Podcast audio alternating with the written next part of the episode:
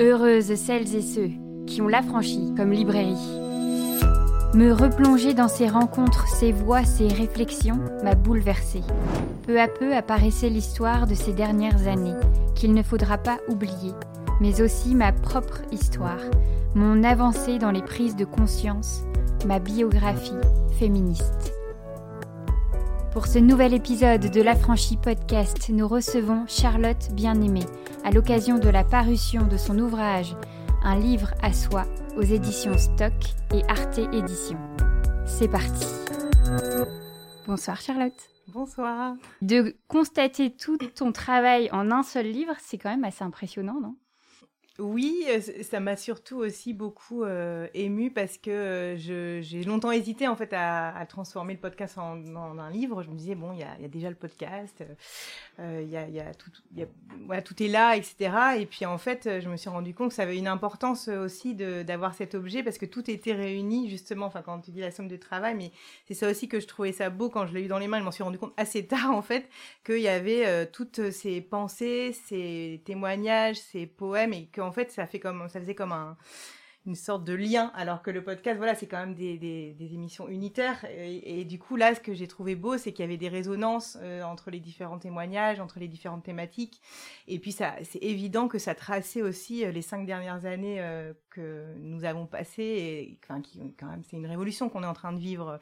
Et du coup, ça m'est apparu très fort quand j'ai eu le livre dans les mains. C'était assez assez émouvant. Et puis, euh, oui, voilà, que, que, tout le monde soit réuni, en fait, mm. comme s'il y, y, avait un endroit là. Euh, euh, parce que quelque part, le podcast, il est réécoutable à l'infini, mais il y a quelque chose d'éphémère dans le son. Il y a quelque chose, on, bon, on a envie, je sais qu'il y a des femmes qui disent qu'elles le réécoutent, qu'elles prennent des notes, etc.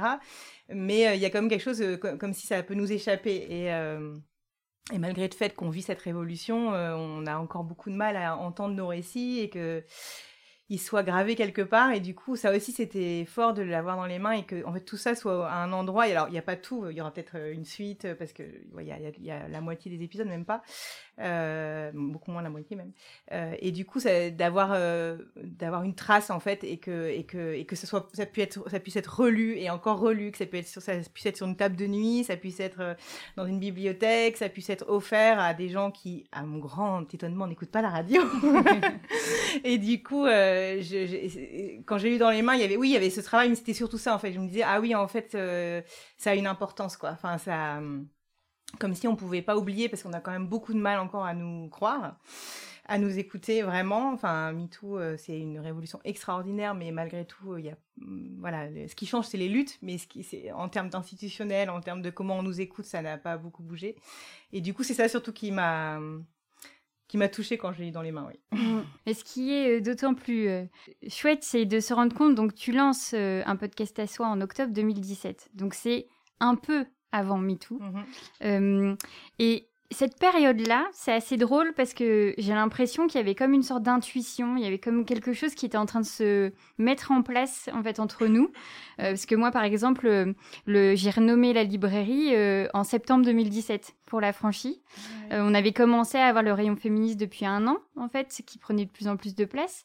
Comment toi, ton projet d'un podcast à soi, il est né? Parce que, enfin, ce premier épisode, mm. je me suis amusée de ce fait à écouter le premier et ton dernier il est quand même déjà euh, tip top en fait. Mm. C'est exactement. C'est quasiment MeToo en fait. Euh, c'est la même démarche en fait qu'on va retrouver sur euh, tes presque 40 épisodes là. Euh, et donc tu avais déjà quelque chose de très très construit en fait à ce mm. moment-là sur, comme tu le dis, les paroles en fait des, des femmes notamment, mais aussi les autrices, les chercheuses, etc. Donc ton projet il était déjà très clé en main en fait. Mm-hmm. Tu savais exactement où tu voulais en venir. Donc comment c'est né tout ça?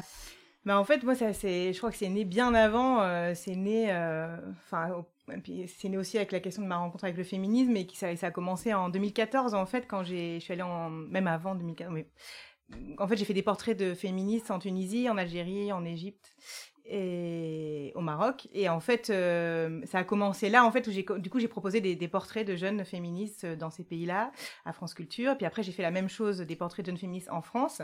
Et après, je me suis dit, mais c'est pas possible, on peut pas faire que huit portraits l'été, euh, il y a quelque chose, voilà. Et donc là, j'ai, j'ai, pu réaliser une grande traversée, donc c'est 10 heures d'émission à France Culture, sur une thématique. Et donc là, j'ai proposé sur le féminisme. Et ça, c'était en, oui, 2000, 2000 15 ou 16, ouais. Et, du coup, là, j'ai commencé, en fait, euh, à, me dire, ça c'est vu, enfin, c'est évident pour moi que dans la forme, il fallait mêler euh, le terrain, les luttes sociales sur le terrain, les témoignages personnels, les paroles de chercheuses, et euh, il y avait déjà un peu aussi le, le, la poésie, même si c'était beaucoup moins présent. Mais parce que pour moi, c'était c'est ça le féminisme, de toute façon, c'est toujours un aller-retour entre le terrain et la théorie, la théorie et la, pratique. et du coup, ça me paraît, c'est important que dans la forme, on l'entende aussi. Et du coup, là, ces 10 heures d'émission-là, euh, où j'ai parlé de travail domestique, travail salarié, j'ai parlé de euh, qu'est-ce que c'est féminin intersectionnel, parce qu'à ce moment-là, c'était encore le tout début, c'était pas, enfin, le tout début, pas du tout euh, dans les pratiques, mais en tout cas, ça n'avait pas encore émergé autant que maintenant. Euh, et, du coup, au bout de 10 heures d'émission, au bout de 8 mois de travail, euh, euh, et on a élaboré ça aussi avec Annabelle Boire, qui était la réalisatrice, cette forme justement d'articuler un peu tout, mais c'était beaucoup plus, c'était moins tressé. Mais, en tout cas, c'était dans 2 heures d'émission, il y avait 5 fois 2 heures, il y avait tous ces paramètres-là. Et, donc après ces 10 heures d'émission, moi je me suis dit, mais c'est pas possible, il y, a, eu 10 heures d'émission, mais il y, a, trop de choses que, dont j'ai pas parlé. Et là, c'est là que j'ai senti qu'il y avait quelque chose qui se, qui se passait, parce que j'avais euh, parcouru euh, la France, les collectifs, et que là, j'ai vraiment senti qu'il y avait un truc qui était en train de monter. Donc ça, ça, descend pas de nulle part, MeToo. Enfin, c'est voilà, tout était prêt pour. Même si après, ça émerge, voilà, dans à Hollywood, ça émerge dans des milieux privilégiés. Mais c'est vrai que du coup, la première émission d'un podcast à soi, c'était sur euh, le sexisme dans les milieux privilégiés, justement, parce que après 10 heures d'émission, j'entendais encore beaucoup, bah oui, mais en fait, enfin, des, des propos racistes, hein, le féminisme, enfin, on n'a pas besoin en France, sauf dans les quartiers populaires populaires, euh, surtout dans les classes sociales euh, euh, comment non privilégiées. bon, voilà. Et du coup, ça, ça, me, je voyais bien qu'il y avait encore un gros hum, problème en termes de rapport au féminisme. Et donc, je voulais absolument faire cette première émission là-dessus.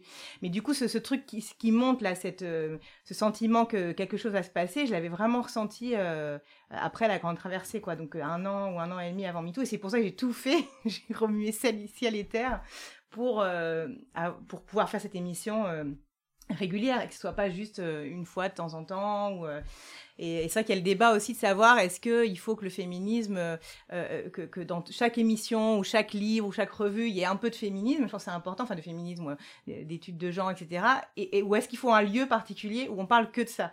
Et c'est un débat qu'on avait avec plein de, personnes de la radio et autour.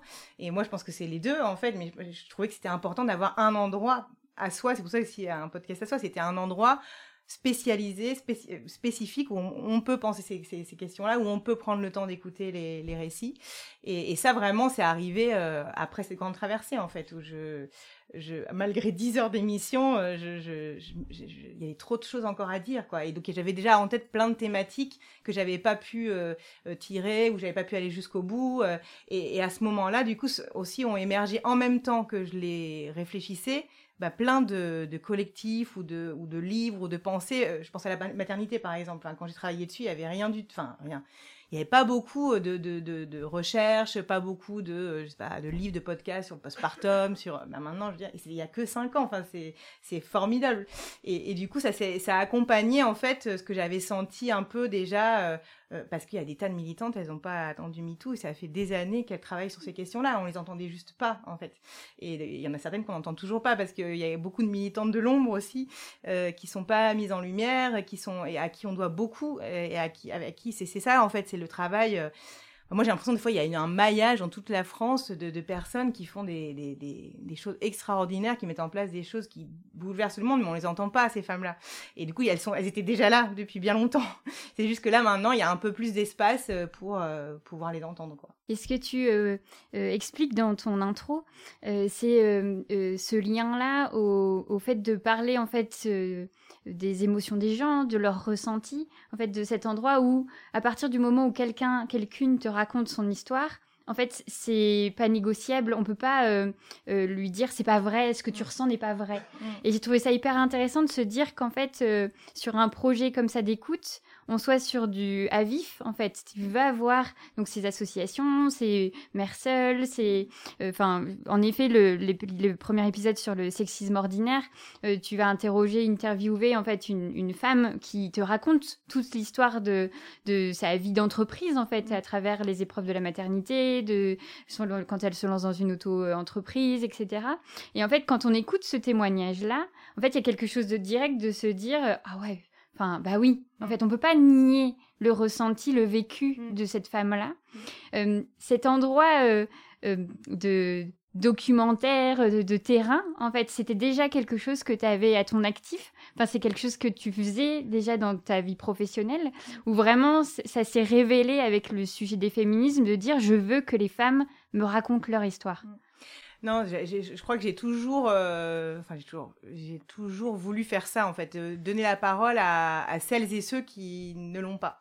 Et du coup, c'est pour ça que j'ai, longtemps travaillé euh, au pied sur terre à France Culture, qui est une émission du coup, bon ça a un peu changé maintenant, mais bon c'est quand même sans commentaire en fait. L'idée c'est de donner la parole à des femmes et des hommes sans, sans commentaire, sans, sans, analyse, pour laisser justement la vie se dérouler, les moments de poésie, euh, les contradictions. Et puis c'était aussi, j'ai fait, j'ai travaillé longtemps Pied sur Terre, j'ai travaillé, euh, oui, une, dizaine d'années et j'ai euh, fait plein d'émissions, mais notamment j'ai documenté les luttes sociales en fait. Et du coup, c'était de dire, voilà, dans une grève, euh, on entend une, je sais pas, une brève en disant il y a telle grève, je sais pas dans quelle usine. Bon, voilà, on entend deux trois micro trottoirs, mais c'est tout. Et là, c'était de pouvoir aller, les rencontrer et les laisser dérouler euh, leur vie. Alors la question du, travail, mais aussi le, reste en fait. Euh, et puis d'avoir le temps. oui, de, des petits moments de poésie, de quotidien. Et donc ça, j'ai vraiment, j'ai vraiment fait mon apprentissage radio et en termes de pouvoir capter un témoignage et, euh, pouvoir aussi euh, trouver sa place en fait quand on enregistre euh, quelqu'un ou quelqu'une et, voir en fait savoir tirer un fil ouais c'est ça c'est ça que j'ai toujours en, tête c'est savoir tirer un fil c'est-à-dire c'est pas on vient pas là pour une information on vient là pour être avec quelqu'un ou quelqu'une et, et l'accompagner dans dans des récits de vie ou nous voir aussi qu'est-ce qui nous intéresse dans dans bah, dans ce qu'elle ou il nous raconte et pouvoir du coup dérouler euh, c'est limite parfois de la du documentaire fiction parce qu'en fait c'est des nos histoires sont pourraient être toutes racontées en fait dans des livres et du coup euh, j'ai vraiment appris à voilà à être vraiment avec les personnes en face de moi et à, trouver le moyen de les faire parler en fait mais de manière très euh, enfin sans, euh, forcer ou quoi que ce soit mais euh, et donc ça, c'est vraiment euh, ce que j'ai appris à faire au pied sur terre. Et ce qui est, ben, ce qui est drôle, c'est que pendant longtemps, en fait, euh, j'avais le... L'important pour moi, c'était la question de la classe, en fait, ou de la race. C'était euh, faire entendre les, les personnes les plus opprimées de manière générale. et j'avais pas du tout la vision du genre pendant longtemps. En fait, c'était pas... Je me dis maintenant, j'ai fait des dizaines d'émissions sur des grèves, sur euh, je sais pas, oui, des, des, des manifestations, euh, et en fait où j'ai enregistré des hommes, des hommes, des hommes, jamais je me suis demandé où était leur femme à ce moment-là, ou euh, jamais j'ai essayé de réfléchir à qu'est-ce qui se passait quand ils rentraient chez eux. Euh, après, j'ai aussi fait des, portraits de, femmes, mais sans avoir cette euh, conscience-là, en fait. Et du coup, c'est en allant en Tunisie que il y a le féminisme, enfin, le genre qui est arrivé, parce que j'ai vu toutes ces femmes euh, manifester dans la rue, et, extrêmement puissantes, et en plus, comment lutter aussi chez elles. du coup, il y avait la, et c'est là que ça m'est apparu, et que après, je me suis aussi interrogée sur moi-même, et puis sur la France, etc. du coup, je suis rentrée dans les dans les luttes féministes. Mais du coup voilà, c'est pas arrivé euh, c'est pas arrivé avec un podcast à soi. Je ça c'est vraiment un on va dire une oui, un travail, une technique euh, d'entretien que j'ai apprise au fil du temps. Par contre, euh, je, je, suis, convaincue au fil du, du, temps et du podcast que le son et ce genre de, de format et de témoignage étaient parfaits pour le féminisme en fait, parce que du coup, euh, c'était important de ne pas avoir que euh, des discours, que de la théorie, et, qui, et que si on voulait réussir à, à ce qu'il y ait des prises de conscience fortes, et à se retrouver, bah, c'était le partage des expériences. Et, du coup, euh, c'est ça c'est ça c'est ça c'est comme euh, comme oui, les choses se sont retrouvées en fait. Ça, a fonctionné ensemble. Et du coup, euh, c'est pas enfin c'est pas un hasard si c'est de la radio aussi. Bon, il y a pas l'image, il y, a tout ça, mais je crois aussi que la, radio en termes de, de médias de l'intime, c'est comme tu disais, on se reconnaît tout de suite, mais il y a un truc qui rentre très très fort tout de suite dans le corps, dans les sensations, tout sans être pollué quelque part par des images qui nous disent encore d'autres choses, même s'il peut y avoir des films magnifiques, bien sûr. Mais, euh, du coup, je pense que oui, ce que j'avais travaillé avant, ça m'a permis euh, de, l'utiliser au, service du féminisme.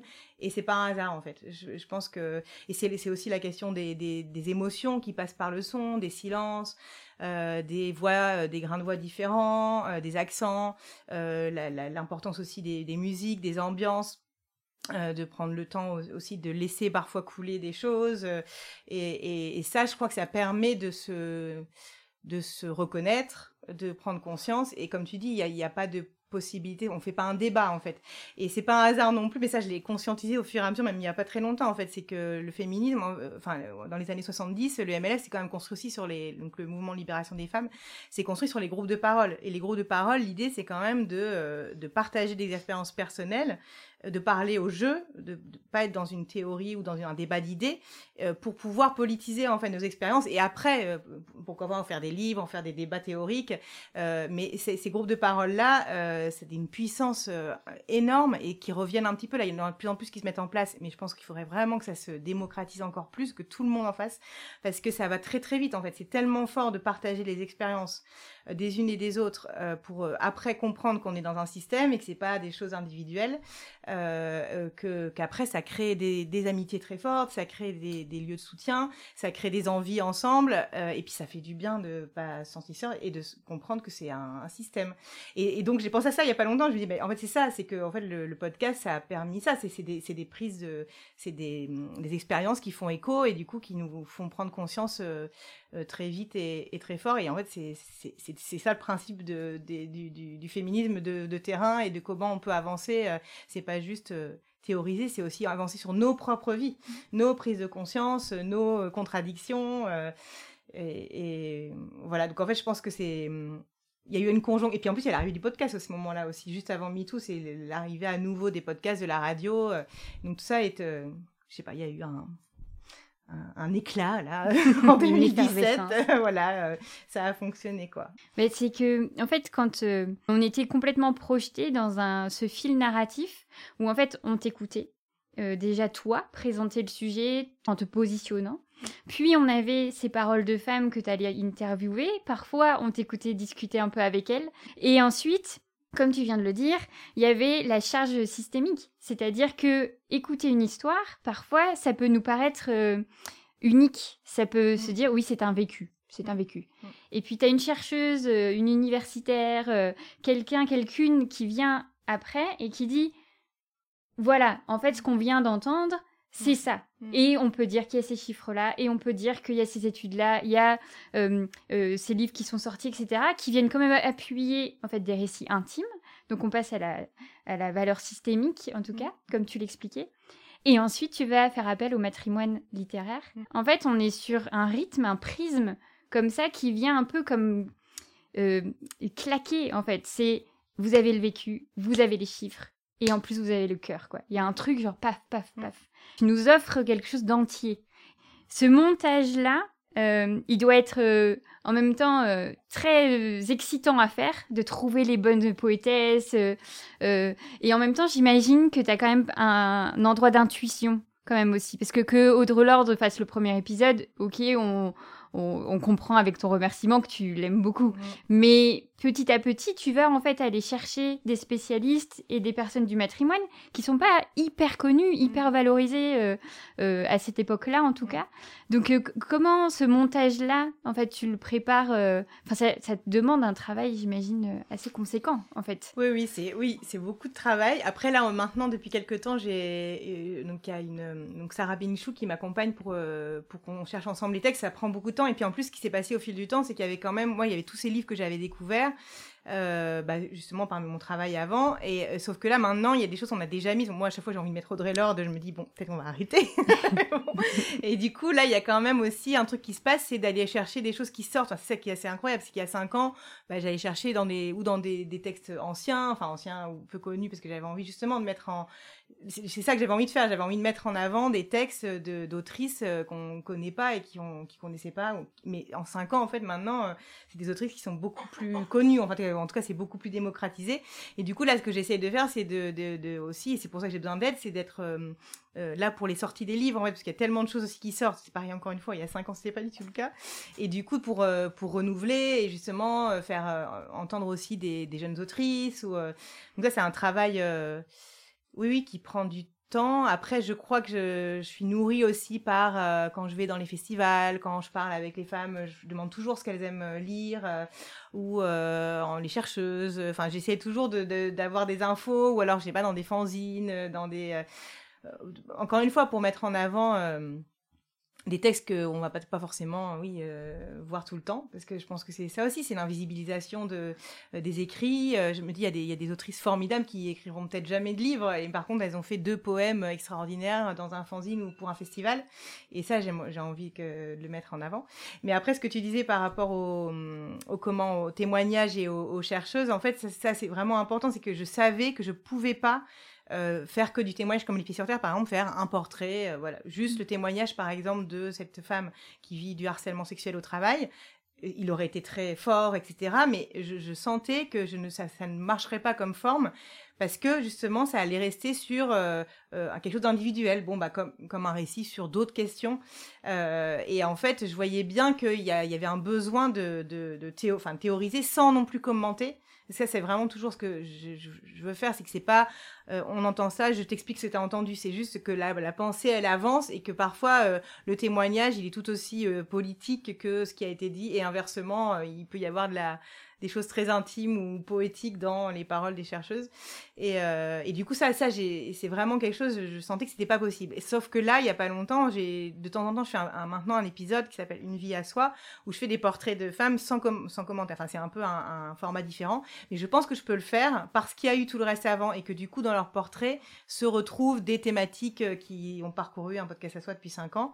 Parce que je trouve c'est beau aussi d'être avec une seule personne et de laisser, euh, bah voilà, plus d'ambiance, plus de, de, moments de vie, euh, euh, que ça soit moins justement euh, calé comme ça. Je pense que ça fait du bien aussi de temps en temps. Et je voyais les retours des auditrices me disaient que c'était, oui, ça faisait du bien aussi d'avoir ces portraits-là.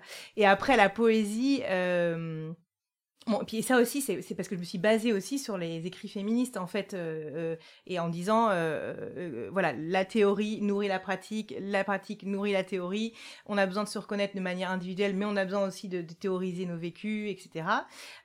et moi aussi, si j'ai décidé de parler, parce que je je l'avais pas beaucoup fait dans la grande traversée et c'était pas du tout ce que je faisais c'était l'inverse quoi. C'était on ne parle pas de nous on, laisse la place aux autres. Moi je voulais toujours laisser la place aux, personnes que j'enregistrais.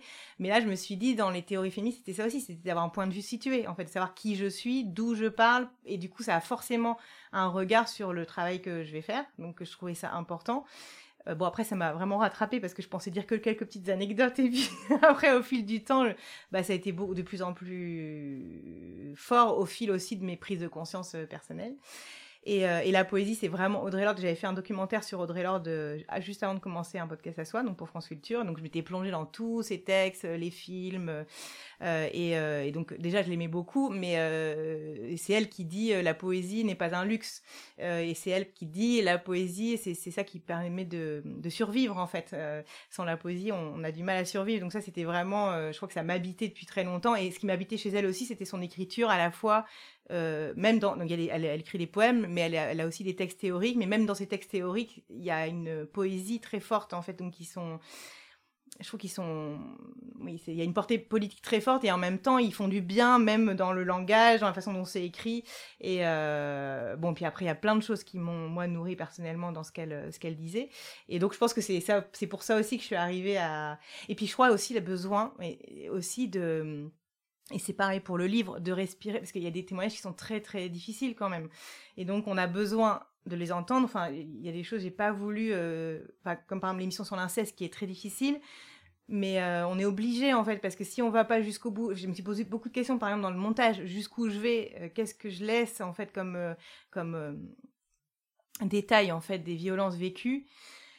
Euh, parce que c'est limite enfin c'est limite des fois difficile à, écouter enfin et en même temps euh, c'est Dorothée Ducy c'est toujours en basant aussi sur les, textes des autrices en fait que je, décide je fais des choix. C'est que Dorothée Ducy qui a travaillé sur l'inceste disait euh, si on, en fait c'est le silence qui fait que ça ne casse pas en fait c'est le silence on sait que c'est interdit mais on peut pas en parler et, donc le silence et Audrey Lorde parle beaucoup du des silences aussi.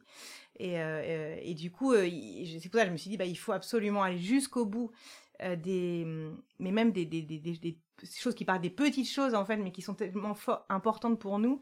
Euh, et, et, du coup, euh, ça, voilà, ça, ça c'est aussi basé sur bah, les lectures féministes que, que j'ai eues avant. Enfin, j'ai pas décidé comme ça, quoi. C'est vraiment venu parce que j'ai été nourrie par tout le travail des femmes qui ont été faites avant. Et donc, voilà, quand c'est très difficile comme ça, on a besoin aussi de se faire du bien, sinon bah, on survit pas, comme, mmh. comme dit Audrey Lorde. Euh, et, ça, c'était ça aussi, je pense, la poésie, c'était à la fois mettre en avant des autrices, mais aussi euh, pouvoir avoir comme un... Même si c'est douloureux, euh, comme si c'était un espace aussi de de soins en fait, de réparation, parce qu'on se retrouve dans ce qui est dit, parce que il y a aussi la musique, parce que et il y a une, une, une amie euh, qui a euh, écoféministe, euh, on en parlait au moment des épisodes sur l'écoféminisme que j'avais fait, et en fait je me suis rendu compte c'était vrai la raison, c'est qu'elle dit mais en fait le podcast quelque part c'est un peu écoféministe en fait parce que et c'est vrai en fait c'est le, fait de le son, ce que ça provoque en nous, les sensations, et puis le, le fait d'avoir voilà ces, ces, lectures, cette poésie, enfin à la fois c'est douloureux et à la fois on prend soin de nous, et du coup c'est vrai que c'est un, je pense que c'est ça en fait, c'est un objet en soi de ouais, j'ai du mal à dire prendre soin parce que c'est quand même très douloureux des fois, mais, euh, mais euh, en tout cas, la poésie, elle sert à ça, oui. Mm. Bah, c'est que, en fait, dans cette totalité que tu proposes, ce, je fais un geste de cercle, mais il y a vraiment cette euh, entièreté. ça montre bien, en fait, tout un schéma d'engagement et de lutte qui se fait aussi petit à petit. C'est-à-dire que, en fait, on a parfois euh, un besoin d'aller vers de l'information. Et puis en fait, on va se rendre compte que c'est lié à une autre thématique qu'on n'aurait pas vue directement. Et donc, ça va nous faire aller vers d'autres autrices. Et encore une fois, et on rebondit. Et j'ai l'impression, et, et, ta construction en fait de tes épisodes et qu'on retrouve dans le livre le montre aussi, c'est qu'en fait, les choses se lient les unes aux autres et que c'est pas parce que ton premier euh, épisode est sur le sexisme ordinaire euh, et que le second est sur euh, les, les boxeuses, ben en fait, il y a des liens. En fait, mmh. tout ça, à l'intérieur, on va retrouver des thématiques de plein d'autres épisodes. Et donc, à force Évidemment, quand on écoute tes podcasts euh, dans la régularité des parutions, des publications, on, peut un peu moins s'en rendre compte, mais c'est aussi la force du livre de mmh. se rendre compte qu'en fait, euh, les choses se lient énormément. C'est pas d'un côté le sexisme, de mmh. l'autre côté euh, le, le, cas du sport, comme c'est ici, ensuite la grossophobie. Non, en fait, tout est mmh. absolument lié. et ça, c'est vraiment ce que le livre peut aussi apporter euh, beaucoup, en fait, c'est mmh. de se prendre un pavé, donc qui n'est pas si gros, on ne va pas exagérer non plus, mais en tout cas, euh, euh, de montrer en fait que toutes les luttes s'entrecroisent et, et, ont besoin les unes des autres en fait pour avancer. On ne peut pas avancer d'un côté et en laissant derrière des thématiques. En fait, on doit tout avancer ensemble, en fait. Le point de vue situé, en fait, c'était pas quelque chose auquel on était hyper habitué en fait avant. Et mais je me souviens de, de la démarche politique qu'il y avait derrière, et notamment euh, pour les femmes qui étaient aux intersections de différentes oppressions, euh, euh, c'était de dire on est ça, ça, ça, ça, et donc ça se cumule. Quand j'ai réécouté ton premier épisode, en fait, j'ai été surprise. J'avais oublié que tu avais pris ce temps-là, mm. tout d'abord, en fait, de vraiment dire qui tu es. Et à quel moment de ton féminisme tu étais? Mm. Et puis, comme tu le dis, au fur et à mesure du temps, en fait, ce point de vue situé a pris de plus en plus de place, et en même temps, tout en laissant autant de place aux autres, mais en tout cas, mm. de vraiment articuler, faire du maillage, en fait, de dire, moi, je suis en train de vivre ça, tu dis ce que tu ressens. Ça a dû euh, être euh, assez beau et perturbant les deux en même temps, que de se rendre compte que tu grandissais d'une certaine manière, que tu évoluais dans tes féminismes et dans ta vie, en même temps en fait que les podcasts mm. se créaient. Il y a dû avoir quelque chose peut-être d'un peu troublant même. Euh. Je crois que je m'en suis pas rendu compte il y a si longtemps que ça en fait, alors que je crois que ça se sentait. Enfin, l'autre jour lors d'une rencontre, quelqu'un me disait oui, on a senti à tel moment le changement. Et ah oui, c'est vrai, c'est vrai. Enfin, il y a des choses que je m'en rends compte bien plus tard ou parce que je reçois un mail d'une auditrice euh, qui me. Donc ça, c'est assez troublant. Et euh, il y a plusieurs choses en fait, c'est que en fait, c'est important pour faire ce travail de de, de garder enfin une sorte de distance en fait. Pour moi c'est pas un podcast militant ou euh, c'est un podcast engagé mais c'est pas un podcast militant. J'ai besoin aussi d'avoir une certaine un certain recul euh, par rapport aux, personnes que j'enregistre. Euh, c'est pas alors pour moi c'est du documentaire c'est pas du journalisme mais mais quand même il y, a forcément mon point de vue d'autrice et ma vie à moi etc mais il y a, y a, besoin d'un enfin, en tout cas j'ai toujours senti que j'avais besoin d'avoir un peu un, une, mise à distance parce qu'il y a aussi des débats dans le milieu féministe il y a aussi des euh, des, des, avis divergents, euh, parce que euh, je me dis aussi c'est important de garder aussi un, une sorte de recul pour pouvoir justement laisser au maximum la place à, à la parole. Et en même temps, euh, force est de constater que ça, ça, ça, ça c'est un peu plus flou maintenant, en fait, parce que euh, au fur et à mesure des, des, des épisodes et des années, euh, euh, ça euh, je me suis retournée sur moi, moi-même sur mon, mon j'ai réalisé plein de choses dans mon parcours personnel, euh, mais déjà en commençant, il y avait il y avait beaucoup de choses, mais là je suis allée encore plus loin dans le rapport à la famille, dans ce que j'avais pu vivre en tant qu'enfant, dans des petites choses en fait euh, je pense à ça parce que fait c'est ça, c'est que je pense que l'oppression est tellement forte qu'on a beau être très consciente de tout, euh, on ne la voit pas en fait. Et ça, je sais que c'est une, une, chercheuse, Natacha Chetcuti-Ozorowicz, qui m'avait dit ça. Euh, ben, D'ailleurs, un exemple, parce qu'il m'avait dit ça à un moment où c'était très difficile pour moi, où je l'avais appelé, parce qu'en fait, on a créé des liens d'amitié. Donc voilà, ça par exemple. C'est quand même assez euh, bouleversant, parce que du coup, j'ai créé des liens d'amitié très forts avec des personnes que j'ai enregistrées, que je revois, euh, qui, euh, qui sont présentes et qui m'ont beaucoup euh, aidé.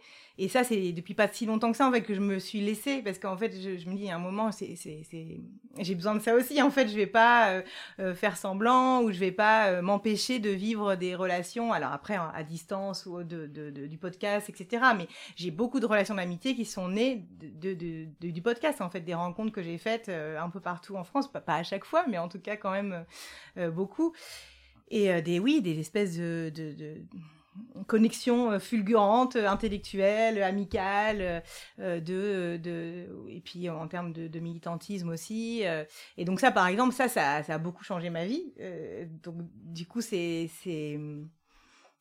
oui, c'est pas pas perturbant, mais euh, et, ça, change aussi le podcast en fait, parce que du coup, ça crée d'autres euh, liens, d'autres mises en réseau, euh, des, facilités aussi à, rentrer en contact avec des choses qui sont faites. Je, suis au courant de choses qui sont en train de se passer, qui vont être intéressantes, de thématiques qui sont en train de ressortir. Donc, en fait, c'est utile. En fait, c'est ça me fait penser du coup à Alice Coffin qui parlait dans son livre du fait qu'en tant que féministe lesbienne dans une, une rédaction, on lui avait reproché de pas être neutre en fait, mais alors que justement, c'est parce qu'elle était lesbienne qu'elle allait pouvoir encore mieux traiter ces sujets-là. Et, je pense que là, c'est ça aussi qui se passe, c'est que comme du coup, j'ai des, des, connexions fortes, il y a, y a, ça qui se passe. Et puis, euh, et puis après, je réfléchis que je réfléchis jusqu'où je vais en fait. du coup, euh, non, bah là récemment, j'ai parlé de, donc je me suis séparée de mon conjoint. Euh, il y a eu des, une année absolument, enfin très très très douloureuse pour moi. Et, et je, je peux, ouais, je peux pas tout raconter en détail, mais en tout cas, j'ai expérimenté quasiment tout ce que j'avais dit depuis cinq ans dans mon podcast. Et ça, c'est complètement, euh, je veux dire, c'est ça, je comprends toujours pas, quoi. Enfin, ça veut dire, enfin, si, je comprends, et je pense que c'est ça, pour ça que je dis que c'est important, c'est de pas s'en vouloir, de pas se flageller, etc. C'est que même quand on est en plein cœur de toutes les réflexions, euh, on voit pas, en fait, euh, voilà, tellement euh, il y a des choses qui sont euh, invisibles et ça ne nous protège pas non plus en fait. Mm. Et du coup ça c'est mais de toute façon ça va ça va nourrir la suite du podcast parce que là du coup il y a plein de choses que j'ai envie de, de raconter euh, même si je dois protéger aussi euh, mon entourage donc j'ai pas envie je peux pas tout dire mais ça c'est assez perturbant et je pense que ça ce qui s'est passé c'est aussi parce que j'ai pris conscience en fait mm. et, et, et, je pense pas que ça aurait été possible sans ce, sans le podcast en fait c'est que ça, ça, a dépassé en fait voilà le le, le podcast a, enfin ça, ça, ça, a dépassé ce que j'avais mis en place en fait. C'est comme mmh. si le podcast m'avait dépassé et que ma vie du coup nourrissait différemment le, euh, le podcast et, et, du coup ça raconte en fait ce qu'on vit toutes. Enfin moi bon là c'est parce que j'ai la chance d'avoir cette place pour en parler.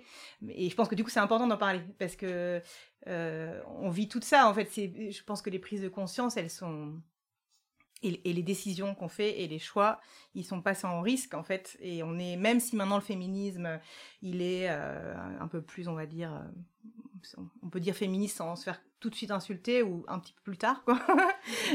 du coup, bon, c'est déjà mieux, mais en fait, euh, mais en fait non, quoi. En tout cas, moi, dans ce que j'ai traversé, enfin, c'est complètement tout, quoi. La, justice est une catastrophe, euh, les euh, et puis ça, se dit dans des, des interstices. En fait, c'est pour ça qu'encore une fois, c'est, c'est important de continuer parce que il faut raconter les les choses qu'on qui sont qui sont pas évidents. Là, j'ai l'impression qu'en fait, il y avait au début du podcast, c'était des choses évidentes entre guillemets. Voilà le sexisme au travail le sport euh, et là j'ai l'impression qu'on va dans des choses on est en, train de réfléchir et pas toutes je suis pas toute seule toutes ensemble à euh, à déconstruire des choses. On est, on est en plein dedans, enfin, sur la question, voilà, sur l'amour, l'amitié, euh, euh sur euh, la question, euh, euh, oui, de la prison. Enfin, j'ai l'impression que là, on, on, défriche, on défriche et on va de plus en plus loin. Et en fait, je me, je me dis qu'en fait, ce qu'on cherche, c'est juste être, être bien avec nous-mêmes, en fait, savoir où on est, savoir faire ses choix en conscience.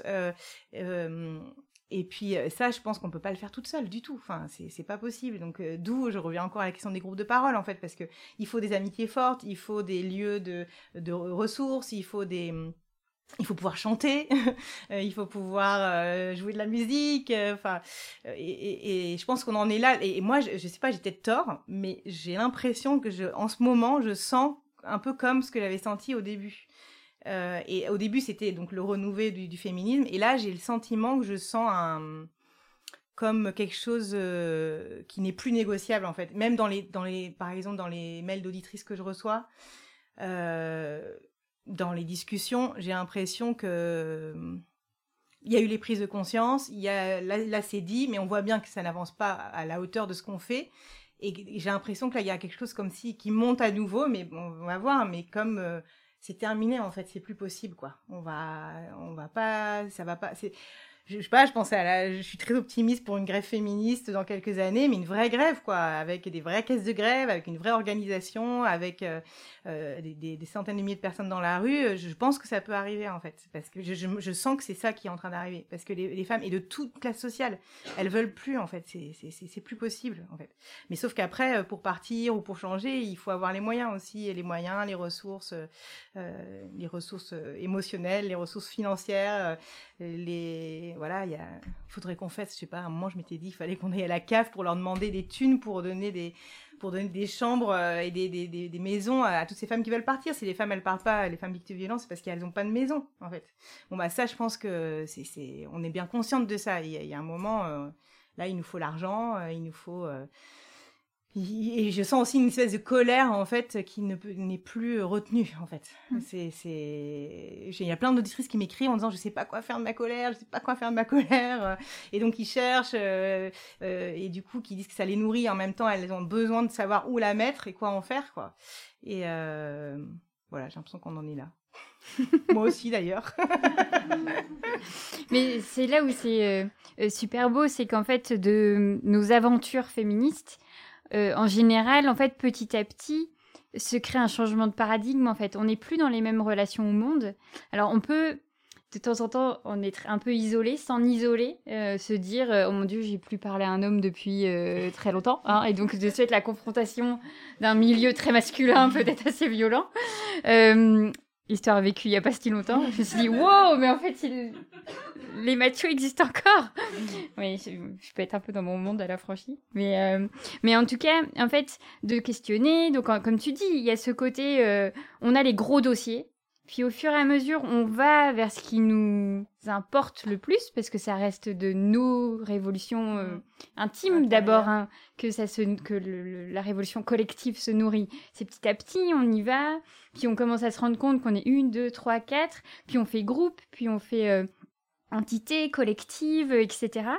Et de ces relations-là naissent des choses beaucoup plus évidentes c'est-à-dire qu'on peut être relationné, on peut être en relation avec des personnes sans être dans des liens en fait toxiques de domination où on doit toujours faire ses preuves, où on doit séduire, où on doit. Euh, en fait, on peut avoir quelque chose d'égal à égal. Et je suis pas certaine en fait que euh, on en avait confiance, conscience avant. Enfin, j'ai l'impression qu'entre femmes, puisqu'on nous a dit toujours d'être en rivalité, puisque c'était toujours par rapport à un homme, ou etc., euh, ben, les vraies relations saines d'égal à égal, elles, ne viennent qu'avec l'expérience maintenant. Mm. Parce que ben on, se calme en fait, on se dit non mais en fait on peut s'apporter beaucoup de choses l'une l'autre. Et c'est, tu me vois venir je pense. Euh, euh, je voulais absolument qu'on parle sur de ton dernier épisode puisqu'on s'est concentré sur le premier, on se concentre aussi sur le dernier, sur les amitiés, les copines d'abord, euh, qui a été quand même un épisode complètement magnifique. Enfin, moi, je l'attendais, je te le disais, je l'attendais comme le Messie, cet épisode, en me disant, mais oui, oui, oui, la révolution, en fait, elle va venir de nos liens, de nos amitiés. Et, et, ton épisode est très, très beau. Mmh. Enfin, il donne, en fait, il donne une force politique aux amitiés comme, euh, tu vois, euh, tu parles que toi, ton pressentiment, c'est qu'il va se passer un truc au niveau peut-être des grèves et de l'organisation sociale, etc. Moi, mon pressentiment en tant que libraire, c'est qu'en fait, c'est dans nos amitiés politiques, nos amours politiques, en fait, que les choses vont se bouger parce que nos relations aux autres, elles vont, elles vont bouger. On va plus accepter les mêmes choses, on va créer des liens. Euh, enfin que j'ai envie d'imaginer très beaux, et que la littérature va suivre là-dessus, nous donner des inspirations et des inspirations, etc. Euh, pour autant, comme euh, pour ton premier épisode, j'ai l'impression que tu as un tout petit peu en avance en fait, que tout, tout ce qui... Moi, j'attendais une année euh, sur l'amitié, l'amour, euh, etc. Euh, et l'agenda était pas bon. Enfin, je veux dire, j'ai lu beaucoup de choses et on n'y est pas encore. Et puis, je vois arriver ton podcast et je me dis, ah ben voilà, Charlotte, elle est d'accord avec moi. Comment, Quels ont été les, les retours face à cet épisode? Est-ce que, comme moi, d'autres personnes l'ont trouvé révolutionnaire? Oui, oui, j'ai eu beaucoup, beaucoup de, j'ai eu beaucoup de mails d'auditrices euh, euh, ou qui me disaient que ça, leur, ça les confortait dans ce qu'elles étaient en train de faire euh, ou de vivre avec leurs amis, ou alors ce qu'elles avaient envie de mettre en place, d'aller plus loin. Oui, je suis en train de réfléchir. Oui, je, en fait, c'est la série sur l'amour. Ça fait longtemps que, ça fait pas, je pense un ou deux ans que je sais que je que je voulais la faire, mais euh, j'avais trop de choses à te dire avant, et puis je pense que c'était pas encore le moment, etc. Là, j'ai l'impression que c'était bon, mais en fait, c'est aussi parce que j'en étais là moi aussi dans ma vie, euh, c'est évident. Donc du coup, il y a toujours ce ce, ce parallèle où déjà des fois pas conscient non plus. Mais euh, oui, oui, moi je crois, mais je pense que la grève elle est possible s'il y a des amitiés aussi. Donc tout est lié, on n'oublie pas, tout est lié. mais euh, euh, oui, oui, je pense que je suis d'accord avec toi. C'est un endroit euh, et c'est très difficile à déconstruire en fait parce que ça demande la question. C'est la question du temps, c'est la question de l'habitat, c'est la question de la confiance, c'est la question de aussi des, femmes qui sont prises aussi dans le, patriarcat et de des réactions peut-être, je sais pas, qui peuvent être décevantes entre amis, mais en fait, euh, bah, chacune fait comme elle peut avec euh, bah, sa construction dans une société patriarcale. Donc en fait, c'est pas non plus si facile de, mettre en place des amitiés féministes parce que on est toutes à des endroits différents dans notre prise de conscience, dans nos dans nos avancées, dans les possibilités qu'on a de, de, changer, de faire des choix. Donc, je trouve que c'est assez, c'est un vrai travail en fait, euh, et, je pense que c'est un, c'est aussi la, conjonction. Il faut aussi que ce soit que les deux personnes ou trois ou quatre, enfin, soient au même, enfin, en tout cas avancent, soit se, se nourrissent mutuellement. Enfin, donc c'est assez rare en fait. Et du coup, enfin c'est assez rare. Ça n'arrive pas comme ça. Voilà, c'est ça. C'est un.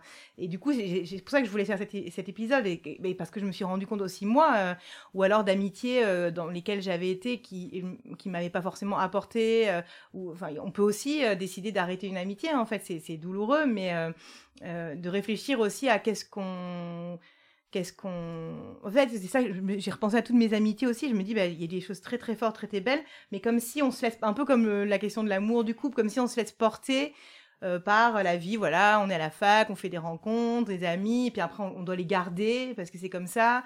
Euh, enfin, je sais pas, y avait, je me suis rendu compte en fait de de choses qui, dans le quoi on est pris sans. En fait, on a besoin de travailler aussi les relations, on a besoin d'en parler, on a besoin d'être honnête. Et ça, ça c'est parce que, mais ça c'est une vraie révolution puisque c'est à, l'inverse de ce qu'on nous propose de faire depuis qu'on est toute petite, parce qu'il y a la compétition par rapport aux hommes, parce que euh, on est en compétition sur la question du corps, euh, sur la question de, euh, de, qui va être le, le, plus en adéquation avec ce qu'on attend d'elle. Enfin, voilà, tout ça fait que c'est un vrai mouvement, c'est une vraie mise en mouvement, en fait, de d'investir ses amitiés. moi, je pense aussi à la difficulté.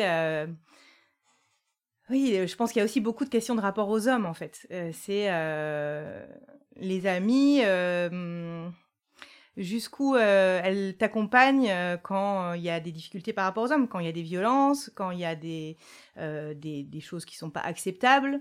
voilà, est-ce que quel, est le choix en fait? Qu'est-ce quel choix on fait? Et je pense que c'est un, rapport avec les hommes en fait. C'est est-ce que le choix c'est c'est le féminisme, c'est la sororité, ou est-ce qu'on peut pas se défaire? Mais c'est un lien il est tellement fort que réussir à se défaire aussi de notre de nos rapports aux hommes est compliqué. Donc les amitiés, il y a tout ça. Euh.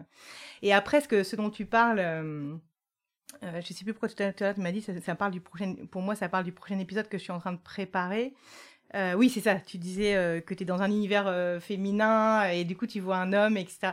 Parce que ces deux ce nom me parlent beaucoup. parce qu'en fait, le, prochain épisode, du coup, ça sera sur les désirs. Et notamment, en fait, j'enregistre des femmes qui ont longtemps été en, couple hétérosexuel et qui ont eu des enfants pour la plupart et qui sont aujourd'hui lesbiennes, mais après 15 ans, 16 ans dans l'hétérosexualité. Et en fait, du coup, c'est à la fois raconter comment on fait émerger, comment on laisse la porte ouverte à un désir qu'on n'avait pas vu, pas pu voir, ou refoulé, mais quand même plutôt pas pu voir. Euh, et aussi, ça parle en creux de l'hétérosexualité. Et du coup, ça parle de la question de qu'est-ce qu'on fait, en fait, euh, pour aller mieux. Donc, est-ce que c'est euh, être entre femmes tout le temps? Enfin, voilà, bon, ça pose la question du lesbianisme politique, etc. Ou est-ce que qu'est-ce qu'on peut faire aussi dans l'hétérosexualité en fait pour pour avancer? Mais c'est vrai, que du coup, c'est les, les, questions. Ça, je trouve que c'est vraiment là quand on dit qu'on resserre en fait c'est là où on en est en fait c'est qu'est-ce qu'on comment on fait en fait? Qu'est-ce qu'on fait maintenant? Maintenant qu'on a mmh. tous les constats euh, et je pense que la réponse, elle est multiple, parce que ça dépend de nos choix, ça dépend des possibilités. Et encore une fois, ça dépend des possibilités matérielles, euh, euh économiques. Euh, euh, sur l'amitié aussi, je pense à la question de la sororité. En fait, j'ai voulu reparler de la question de la sororité. Et en même temps, ça pose la question de l'universalité du groupe femmes, en fait. C'est quand même ça, c'est nous les femmes, en fait. Mais dans nous les femmes, il y a des rapports d'oppression en termes de classe, en termes de race. et ça, ça joue aussi dans les questions d'amitié. Et en même temps, moi, j'ai toujours en fait, j'avais envie, pendant ce podcast, j'avais envie de dire oui, bah voilà, la sororité, en fait, il faut la remettre au goût du jour, etc. Alors qu'en fait, il y a un an, je me disais, mais non, on peut plus parler de sororité, c'est pas possible parce que ça invisibilise euh, les, euh, les, rapports de domination. Et je pense qu'on peut articuler tout ça, en fait. On peut tout à fait euh, tenir le besoin de, de, de, de, sororité, en fait, d'être, d'être là, d'être en, soutien, d'être de croire les femmes, etc. Et de ne pas oublier que euh, dans ce groupe-là, on, peut aussi être euh, dans des positions dominantes ou dominées et que ça, ça et que ça s'accumule. C'est même pas que ça s'accumule, ça s'articule, quoi. Euh, mhm. Voilà. Et je, pense qu'on peut tenir les deux parce que sinon, enfin, c'est comme c'est ce que disait Audrey Lorde, c'est sur les, les, différences. on peut en faire des forces. Enfin, moi, je mhm. crois beaucoup à ça et je sais que toutes les féministes ne sont pas forcément d'accord parce qu'il y, a certaines qui ont peur en fait de nous diviser à nouveau. Euh, et du coup, de, fait, le fait de visibiliser ces différences et de nous diviser à nouveau, moi je pense pas, je, pense que je suis assez d'accord avec euh, Audrey c'est que du coup, euh, de, de, poser les différences, de trouver des espaces pour chacune et puis des moments de se retrouver et puis des moments de pas se retrouver, c'est pas grave en fait, ou même de s'opposer. Et, et, moi j'ai l'impression que même l'amitié c'est un peu ça aussi en fait, c'est de réussir à poser là à nos endroits, à nous chacune, mais en, en étant en lien et en, en honnêteté avec l'une et l'autre et avec nos relations, ouais, comment on a envie de relationner ensemble. Ouais. Mmh. Mais c'est vrai que euh, j'ai trouvé ça assez triste de pouvoir lire des choses contre la sororité, mais comme vraiment comme si c'était un gros mot, mais tout comme j'ai beaucoup entendu des personnes dire que la bienveillance, que, la douceur, que, enfin plein de termes comme ça euh, qui sont un peu reniés, comme s'il y avait une sorte de niaiserie à parler de tout ça. Mais en même temps, en fait, c'est carrément euh, des valeurs à défendre euh, très fortement. Mhm. Et la sororité, c'est pas l'amitié. C'est pas la même chose. Enfin, dans mon, moi, en tout cas, je l'entends pas du tout de la même chose. La sororité, c'est, euh, on, comme tu disais, on se croit, on se voit. Mm. On n'a pas besoin de s'aimer, on n'a pas besoin d'être des meilleures copines, de se confier, mm. etc. Mais on est là les unes pour les autres, en fait. Mm. Et quand tu mets ça au regard du couple hétérosexuel, évidemment, tout le monde va pas passer au lesbianisme politique. Évidemment, des hommes, il en reste et il y en a. Et heureusement, il y en a de plus en plus qui font un vrai travail de lecture, etc. Et, c'est crucial, enfin parce que en fait, euh, si, on, si on se dit qu'on va y arriver toute seule, ben on se trompe en fait mm. parce qu'on a besoin de, tout le monde pour y arriver. Mais euh, mais je me dis en fait peut-être qu'une des solutions à l'hétérosexualité, c'est les amitiés. Mm-hmm. Mais les amitiés euh, saines, en fait, c'est de se dire qu'il n'y a pas que le duo il n'y a pas que le couple, en fait, pour euh, en vie euh, intime, en vie sociale. C'est qu'il y a tout un relais, en fait, de personnes euh, qui, sont là, en fait, pour accompagner à différents endroits, différentes émotions, différents besoins, etc. Et que de ce fait, Enfin, je suis assez curieuse de cette de voir euh, d'écouter ton prochain épisode, de voir comment en fait on peut re-questionner ces questions de l'amour hétérosexuel et des autres amours, parce qu'il y en a évidemment bien d'autres, même si notre société voit une penser qu'il y en a qu'un, et, euh, et de voir comment on peut en fait élargir le champ c'est toujours ça, en fait, j'ai l'impression qu'on fait en féminisme. Mm. c'est qu'on élargit le champ au maximum pour inclure et pour euh, penser de plus en plus les vécus en fait. Et on en revient au tout début de notre discussion, c'est ça, en fait. C'est on parle des vécus et on essaye de s'augmenter, en fait, petit à petit, des expériences de chacun chacune, quoi. la question, c'est de, oui, de réinventer, en fait. Mm. C'est ça, en fait. Et c'est pour ça que c'est révolutionnaire, le féminisme. C'est que c'est en constante euh, réinvention en fait euh, et après parfois j'ai envie de dire aussi que c'est pas toujours confortable parce que c'est pas confortable de pas être dans la norme euh, et puis c'est voilà mais par contre c'est tellement oui, tellement émancipateur. Euh, et du coup, là, ce que tu dis, ça me fait écho aux deux, à l'émission sur l'amitié et le, prochain. En fait, c'est euh, euh, moi, je pense que c'est aussi en partant des, marges qu'on peut, qu'on peut nourrir en fait une réinvention de la norme, même sans être dans une utilisation. Euh, mais moi, j'avais envie que du coup ces paroles de femmes lesbiennes soient universelles en fait. C'est pas euh, forcément un sujet sur les femmes lesbiennes, c'est bah, à partir de leurs expériences la question et la question du désir. Et en fait, je me suis rendu compte que beaucoup de femmes. Bon, D'ailleurs, déjà, j'ai fait un appel à témoignage euh, je sais pas, j'ai eu 15 euh, euh, réponses tous les jours pendant deux semaines sur des femmes qui vivaient ça. Donc j'ai dit, bon, là, il y a un truc qui s'est passé.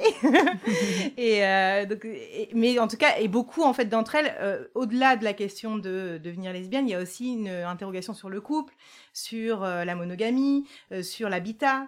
Enfin, il y a, et ça, en fait, je me dis, ça, ça, ça nourrit toutes les réflexions pour tout le monde, y compris dans l'hétérosexualité. Parce que du coup, l'hétérosexualité, c'est aussi la question du couple, d'habiter au même endroit, de d'être toujours ensemble, de ne pas avoir de temps pour les amitiés. Mhm. Euh, et du coup, effectivement, comme tu dis, c'est les amitiés. C'est, je pense que c'est aussi une réinvention de ce qu'on peut se permettre euh, en étant, enfin, rester, rester euh, soi et plus euh, être pris par des, mais je pense même aux obligations familiales, aux, obligations de couple. Qu'est-ce que c'est un couple? C'est faire ça, en fait, c'est être à deux tout le temps, c'est et, pour certains, certains et certaines, c'est ça qu'ils aiment et qu'elles aiment, tant mieux. Mais peut-être de pouvoir élargir la palette. Et à mon avis, ça c'est possible si on si on fait un pas de côté, si on entend voilà des, amis qui se marient, si on entend des femmes euh, lesbiennes qui décident, elles sont en couple mais elles vont pas habiter à deux, ou alors euh, elles vont le faire mais alors voilà ce qui va se passer. Enfin, et, et c'est ça aussi, j'ai l'impression que c'est aussi ça qui est en train de c'est pour ça aussi que c'est assez euh, exaltant là parce que j'ai l'impression qu'à chaque nouvel épisode là maintenant c'est comme si c'était un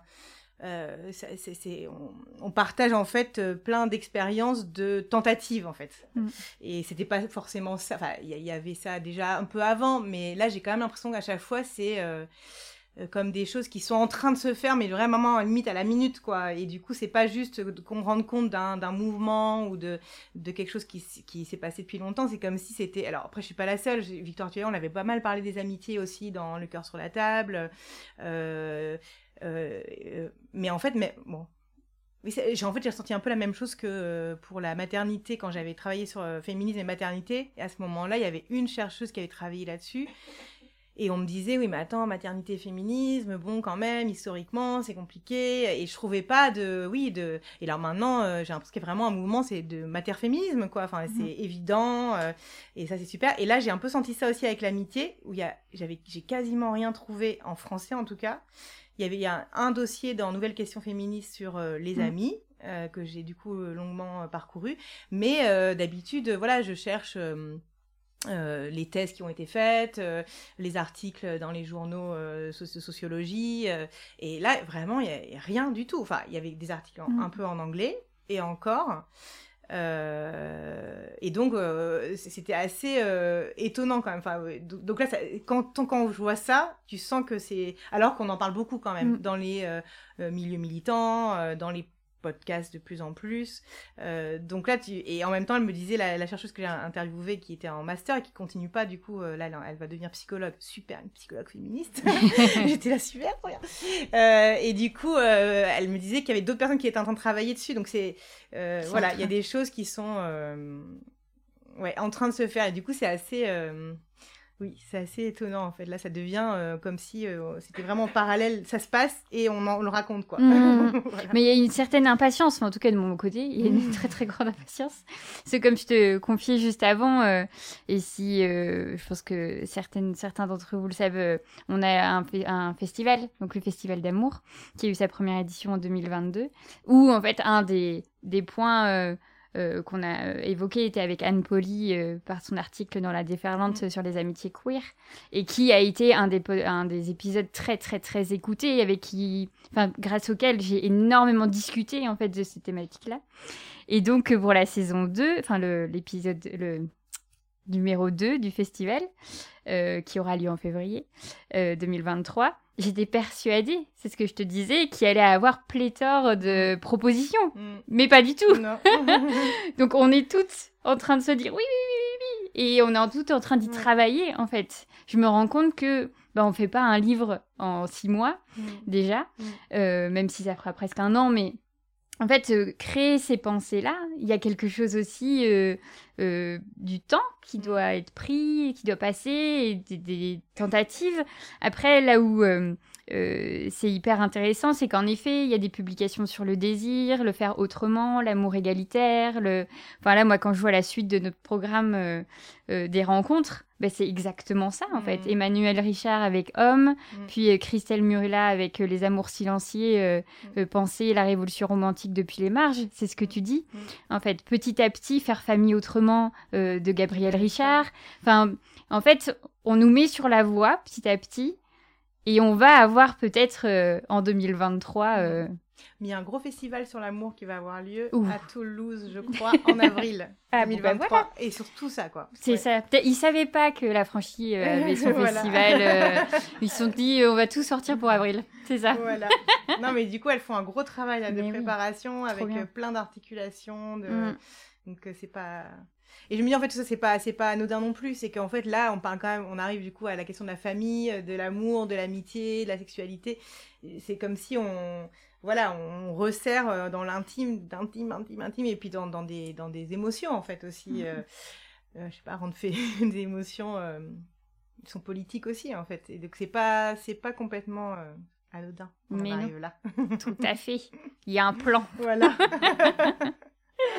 Bon, on aura énormément parlé du podcast, euh, sans forcément articuler avec le livre, mais euh, évidemment le livre et le podcast. C'est-à-dire que euh, tu, as fait un travail, certes un peu de synthèse, puisque là tu as 19 chapitres et que tu as une quarantaine d'épisodes du podcast.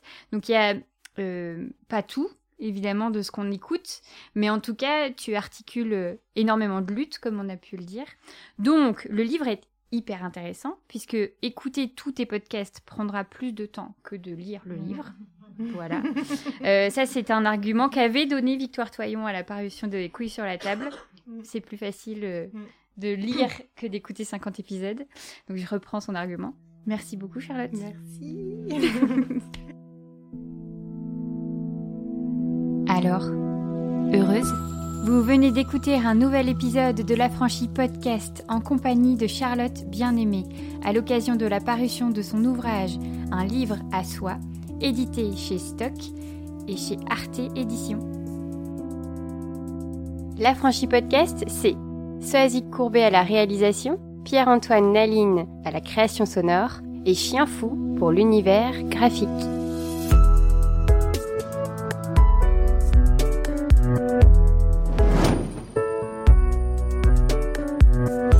Réalises que la vie n'est pas là, que le matin tu te lèves sans savoir où tu vas, résiste, prouve que tu existes avec l'Affranchi Podcast.